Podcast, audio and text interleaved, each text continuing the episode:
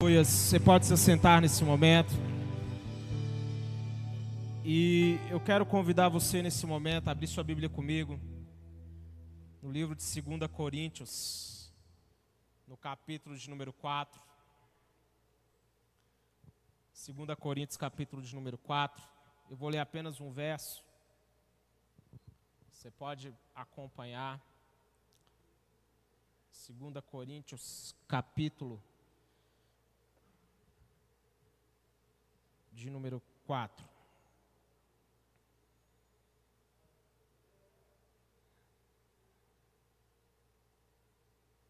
Diz assim, verso de número 18: Assim, fixamos os olhos, não naquilo que se vê, mas não no que se vê, mas no que não se vê.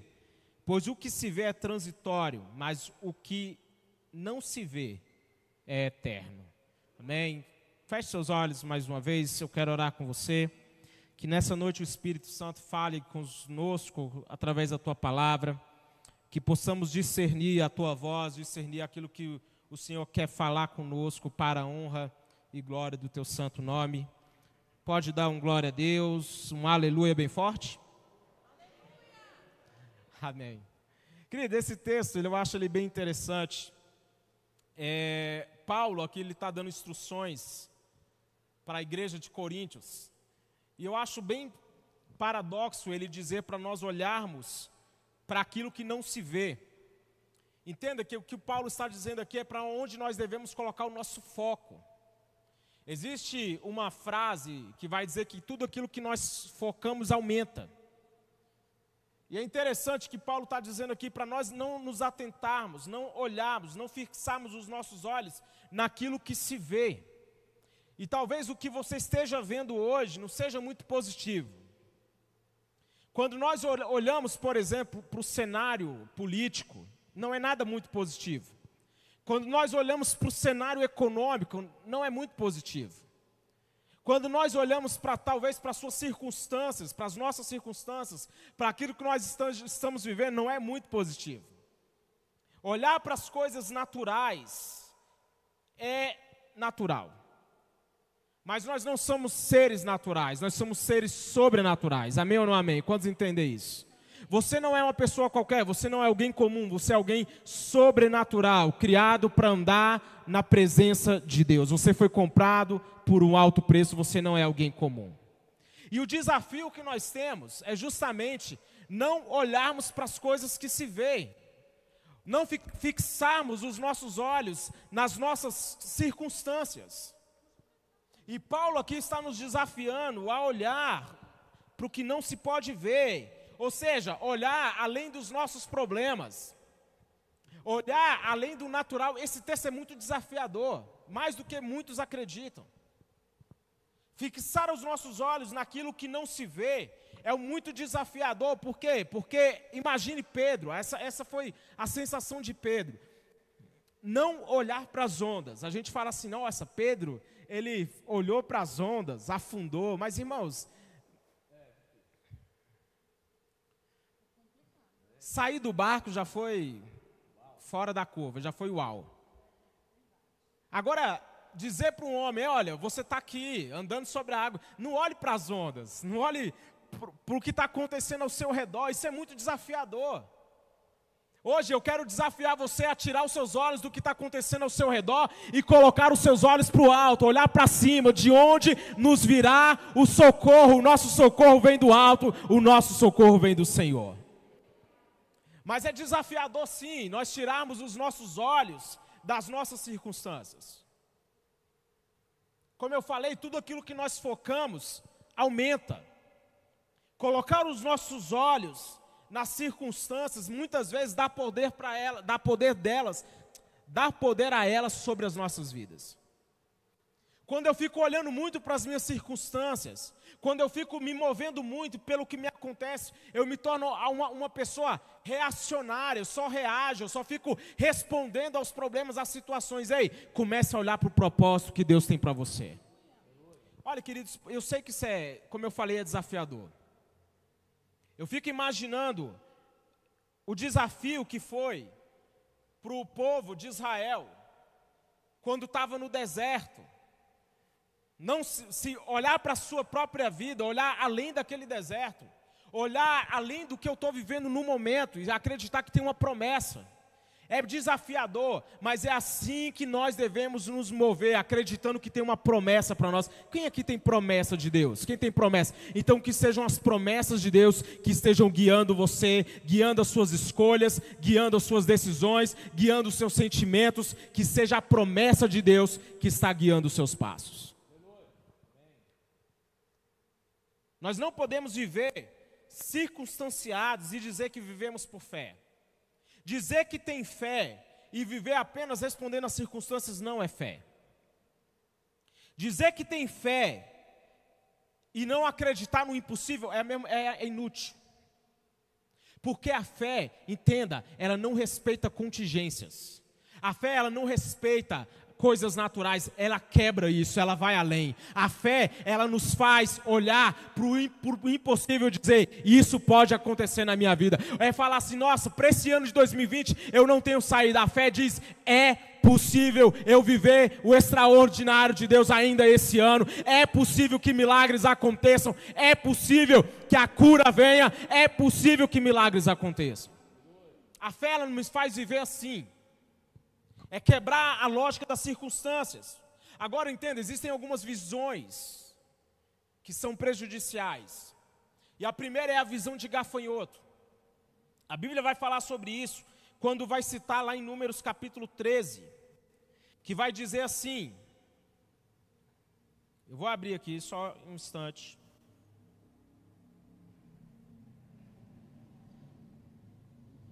Diz assim: Vimos também os gigantes os descendentes de Enac, diante de quem parecíamos gafanhotos a nós e a eles. Olha que texto. Um inimigo você já se vê como um derrotado. E aqui, aqueles homens, eles voltaram derrotados, eles olharam e falaram: eles são poderosos, eles vão nos devorar, eles vão nos comer, nós não podemos fazer nada contra aqueles inimigos. Eles não se enxergavam como alguém que podia vencer aquele inimigo, eles se viam como gafanhotos. Ei, como é que você tem se visto? Como você tem se visto diante desses desafios que nós estamos vivendo? Você talvez se enxergue, ah, pastor, eu não, eu não tenho como fazer nada nesse tempo. A minha vida financeira, pastor, já eu não tenho como sair dessa situação. Ei, não seja covarde. Não perca uma batalha antes de lutar ela. Não vá para uma batalha já se vendo como um derrotado. Você é mais do que vencedor em Cristo Jesus. Ei, toma posse dessa visão. Você é mais do que vencedor em Cristo Jesus aqueles dez espias, eles mudaram o ânimo de todo o povo. Gente, esse texto é terrível. Dez homens que não conseguiam se enxergar de uma maneira positiva, acabou com o ânimo de todo um povo. Todo um povo pereceu. Eles tiveram que ficar 40 anos no deserto. Por quê? Porque dez homens foram incapazes de se enxergar como Deus os enxergava. A visão que você tem de você mesmo é muito importante. A visão que você tem de si mesmo é importante. Se você se vê como um derrotado, tem gente que acha que isso é cristão. Irmão, isso não é cristão. Se vê como um coitadinho, um pobrezinho, tadinho de mim, isso não é cristão. Isso é o que o diabo quer que você pense. Isso é mentalidade de mendigo. Tem muita gente que está como um mendigo no palácio. É a tal da síndrome do impostor. Ele olha para a vida dele e fala assim: ah, eu não posso ter isso. Eu não posso ter aquilo. É aquela história, né? Você vai comer num restaurante caro, aí você se sente mal porque tem alguém passando fome. E por aí vai. Tem gente que vive com essa. É, é o complexo do vira-lata. Dizem que o brasileiro sofre disso. Fala assim, eu não. Fala forte, irmão. Fala assim, eu não. Só de raça, né? O povo, os espias, eles nutriam um sentimento de inferioridade. E essa, e essa visão de inferioridade, se ver como alguém inferior, é muito nociva. Entenda, existe uma diferença entre a Bíblia, a Bíblia nos ensina a considerar o outro como superior, mas isso não significa que eu me vejo de forma inferior, significa que eu sou capaz de valorizar os dons, os talentos, eu sou capaz de abençoar alguém. Não significa que você é alguém que não mereça. Esses dias eu estava vendo uma pessoa é, fiel, ela vai ser salva e ela acredita que a fé dela vai fazer com que ela seja salva. E as pessoas falando, você não, ninguém merece. Ah, porque ninguém merece. Ei, o preço já foi pago na cruz do Calvário. Você é um santo de Deus. Quantos aqui são santos aqui? Querido, entenda. Fé e fidelidade nos habilita a viver em salvação. Se, se você com a tua boca confessares e com o teu coração creres, sereis salvos. Mas muitas vezes nós vivemos uma vida fora desse padrão acreditando que nós não somos merecedores. De fato, não é por nossa força. Não, não quer dizer que eu conquistei, mas Cristo conquistou. Não é porque eu fui capaz, mas porque Ele fez. Porque Deus não se baseia conosco baseado naquilo que nós fizemos, mas naquilo que Jesus fez em nosso favor. Ele pagou o preço. Ele se sacrificou. Para quê? Para que nós tivéssemos um lugar à mesa. E o povo, e eles tinham uma visão de inferioridade. E isso é muito, a, a visão de, se ver como um derrotado, contaminou o ambiente. E eu quero desafiar você a mudar a sua visão de você mesmo. Ei, se enxergue como alguém que pode fazer. Quando você tiver um desafio, uma entrevista de emprego, eu posso, eu vou conseguir. Ei, se você está com um projeto para ter sua empresa, acredite, você vai conseguir. Eu não vou casar, pastor, eu acho que não é para mim isso. Não, acredite, você pode casar. Quem aí, deixa para lá.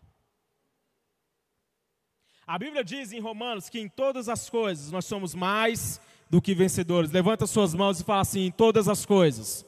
Fala forte, em todas as coisas. Eu sou mais do que vencedor. Nas lutas que você tem amanhã, nos desafios que você tem para essa semana, nos desafios que você tem para esse ano, você pode todas as coisas, porque você é mais do que vencedor. Esse é poderoso, irmão. Essa, quando você começa a internalizar essas palavras, você para de se ver como um fracassado. Agora entenda. Jesus disse: No mundo vocês terão, tereis aflições. Eu acredito que a vida é cíclica, né? Há momentos que nós estamos bem, tem hora que a coisa está lá mais embaixo, mas nós estamos avançando. Eu estava conversando com uma pessoa sobre isso hoje, ontem. Tem momentos que você vai estar tá bem, as coisas vão estar tá fluindo. Mas acredite, vai ter hora que vai ter luta também. Não é só triunfo e só vitória e só alegria, não. Mas é de fé em fé, é de glória em glória. Então você pode falar assim, pastor, hoje eu estou assim, eu estou embaixo. Mas nessa, mesmo aí, você vai ver Deus agindo em seu favor. Mesmo quando as coisas estão difíceis, você vai falar assim, eu sei que o meu Senhor está comigo. Mesmo quando está difícil, mesmo quando está duro, eu estou sentindo que Ele está comigo. Eu sei que Ele está cuidando de mim. Eu sei que essa batalha não é para minha morte. Eu sei que isso não é o fim do túnel. Eu acredito que amanhã o sol da justiça vai brilhar mais uma vez. O choro pode durar uma noite, mas a alegria ela vai vir ao amanhecer. Vai vir a alegria, irmão. A luta não é definitiva e não é fatal. Então, a visão de gafanhoto ela precisa ser vencida. E nós precisamos começar a enxergar as coisas além do natural. Olha só Ló, ele viu todo o vale do Jordão, que era bem irrigado até Zoar, como o jardim do Senhor. Isso se deu antes do Senhor destruir. Ló olhou para aquilo que tinha aparência. E aqui é o problema que muita gente se move apenas pela aparência. Olha para as coisas, ah, do jeito e, e acha que o belo ali, aquilo que tem estética, é o melhor. Acredite, o diabo não vai chegar te tentando de chifre, irmão. Não vai aparecer em você com chifre, com aquele tridente. Não, o diabo não vai aparecer assim, tá? Cuidado. Ele aparece com propostas que parecem muito agradáveis. A fruta que não deveria ter sido comida, ela era desejável aos olhos e boa para dar entendimento, mas não era para comer. Tem coisas que têm uma estética boa, uma aparência bacana, mas não é para nós. Falar para o seu irmão ainda que ele esteja um pouquinho longe, não é para nós. Ló olhou para aquilo que tinha aparência. E por causa disso, olha só o resultado. Ele foi levado como um prisioneiro. Abraão escolheu homens da sua casa para ir lá resgatá-lo. Os anjos tiveram que insistir com ele para tirar ele da cidade. A mulher dele virou uma estátua de sal. Ele se deitou com as filhas. E dessa relação incestuosa nasceram os midianitas e um outro povo lá que eu não lembro. Quem? Moabitas. E é interessante nós vermos que Ló se moveu apenas pela aparência e teve consequência. Ei, querido, comece a olhar as coisas além do natural. Eu, eu já estou vendo o amanhã, eu já estou vendo depois dessa pandemia, eu já estou acreditando que dias melhores estão me esperando, eu já estou crendo que isso, essa situação toda que nós estamos vivendo, esse caos político que nós estamos vivendo, isso tudo vai passar e nós veremos coisas boas acontecendo nas nossas vidas. Irmão, se você não está acreditando nisso, sinto muito. Depois que Ló se separou de Abraão, Deus desafiou Abraão a olhar além dos limites naturais. Eu gosto muito desse texto. Deus fala para Abraão: Abraão, de onde você está, olhe para o norte, olhe para o sul, para o leste, para o oeste. Toda a terra que você está vendo, eu darei a você a sua descendência para sempre. Deus desafiou Abraão. Ei, Abraão, eu quero que você olhe para todos os lados. Aquilo onde você conseguir enxergar eu vou te entregar. Ei, eu quero que você profetizar sobre a sua vida, levante suas mãos. Aquilo que você conseguir enxergar, eu quero profetizar no nome de Jesus. É aquilo que ele vai entregar para você, é aquilo que ele vai te dar por herança. Então começa a colocar os seus olhos no impossível, naquilo que parece ser inalcançável hoje, porque é aquilo que Deus vai entregar para você. Abraão foi desafiado a olhar além dos olhos naturais, e, e, e no texto diz que Deus o levou para fora da tenda. E disse ele: Olhe para o céu. Olha o que Deus faz. Olhe para o céu. Conte as estrelas. E Deus já fala assim: ó, se é que podes. Irmãos, aqui é um desafio. Deus está falando para ele: você não vai ser capaz de mensurar aquilo que eu vou fazer na sua vida. Ei, irmão, eu quero que você olhe para as estrelas e comece a contá-las se você puder, porque aquilo que você, é, o que você for capaz de enxergar, é aquilo que Deus vai entregar na sua vida, é aquilo que Ele vai te dar. Ei, você acredita nisso? Você pode falar assim: o meu casamento que eu estou esperando está longe de acontecer, as minhas finanças arrumadas, eu pagando as minhas dívidas está longe de acontecer. Conta as estrelas, se é que pode, porque é aquilo que Deus vai fazer na sua vida. Ah, pastor, a cura está tão difícil. A promessa de Abraão foi: conta se é possível. Porque, e prosseguiu, porque assim será a sua descendência. Hoje o nosso desafio é enxergar além do natural. A Bíblia fala que sem visão o povo se corrompe. Querido, onde sua visão está te levando? Aonde sua visão está te levando? Quais são as portas que ela, sua visão está abrindo para você? Eu fico, hoje, eu estudando, estava vendo, lendo um livro, e eu vendo o autor falando algumas coisas que, como é poderoso uma visão. Como um homem de visão, ele é capaz de mudar a vida de muitas pessoas. Tudo hoje que nós temos como tecnologia, que nós nos beneficiamos, é porque alguém teve uma visão. Ei, aquilo que você quer viver na sua família, na sua casa, eu profetizo, Deus vai te dar uma visão. Deus vai te dar uma visão. Uma visão, entenda, é um norte. É um lugar para onde eu estou indo. Nós não somos daqueles que retrocedem nesse nome de Jesus. Eu quero concluir. Nesse texto que eu li, Paulo ele desafia o povo, ele desafia os coríntios dizendo: fixar os olhos não no que se vê, mas não naquilo que se vê, mas no que não se vê. Porque aquilo que se vê é transitório. Suas lutas são transitórias. Essa pandemia é transitória. A, a, a, a dívida, a, dificuldade, a luta, ei, é transitório. Existem promessas eternas para mim e para você. Se apegue a essa palavra. Ei, se apegue a essas verdades. Se apegue àquilo que Deus disse ao seu respeito. Sentimentos de fracassado, todos nós aqui já tivemos. Se você não tem, É, tem gente que é, eu acho bacana. Ela está sempre bem, né? Mas tem gente que não. Tem gente que ela se sente um derrotado. Quem aqui já sofreu alguma derrota na vida, levanta a mão. Todo mundo, né? É possível. Foi permanente?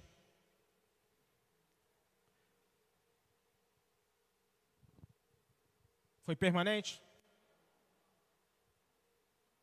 Nenhuma derrota, nenhuma dificuldade, nenhum fracasso é permanente. Então não se permita se definir assim. Não permita se enxergar assim. Mas acredite, fala assim: eu fui criado para as boas obras que o Senhor preparou de antemão para que eu andasse nelas. Eu fui criado para um propósito que não pode ser impedido pelo diabo. Não interessa as artimanhas, não interessa as setas que ele lançou contra você na sua mente, se sentindo fracassado, inadequado, ou palavras duras que você ouviu de alguém. Você é alguém que Deus ama, você foi criado por um propósito e Deus não vai deixar que nada impeça o propósito dele na sua vida.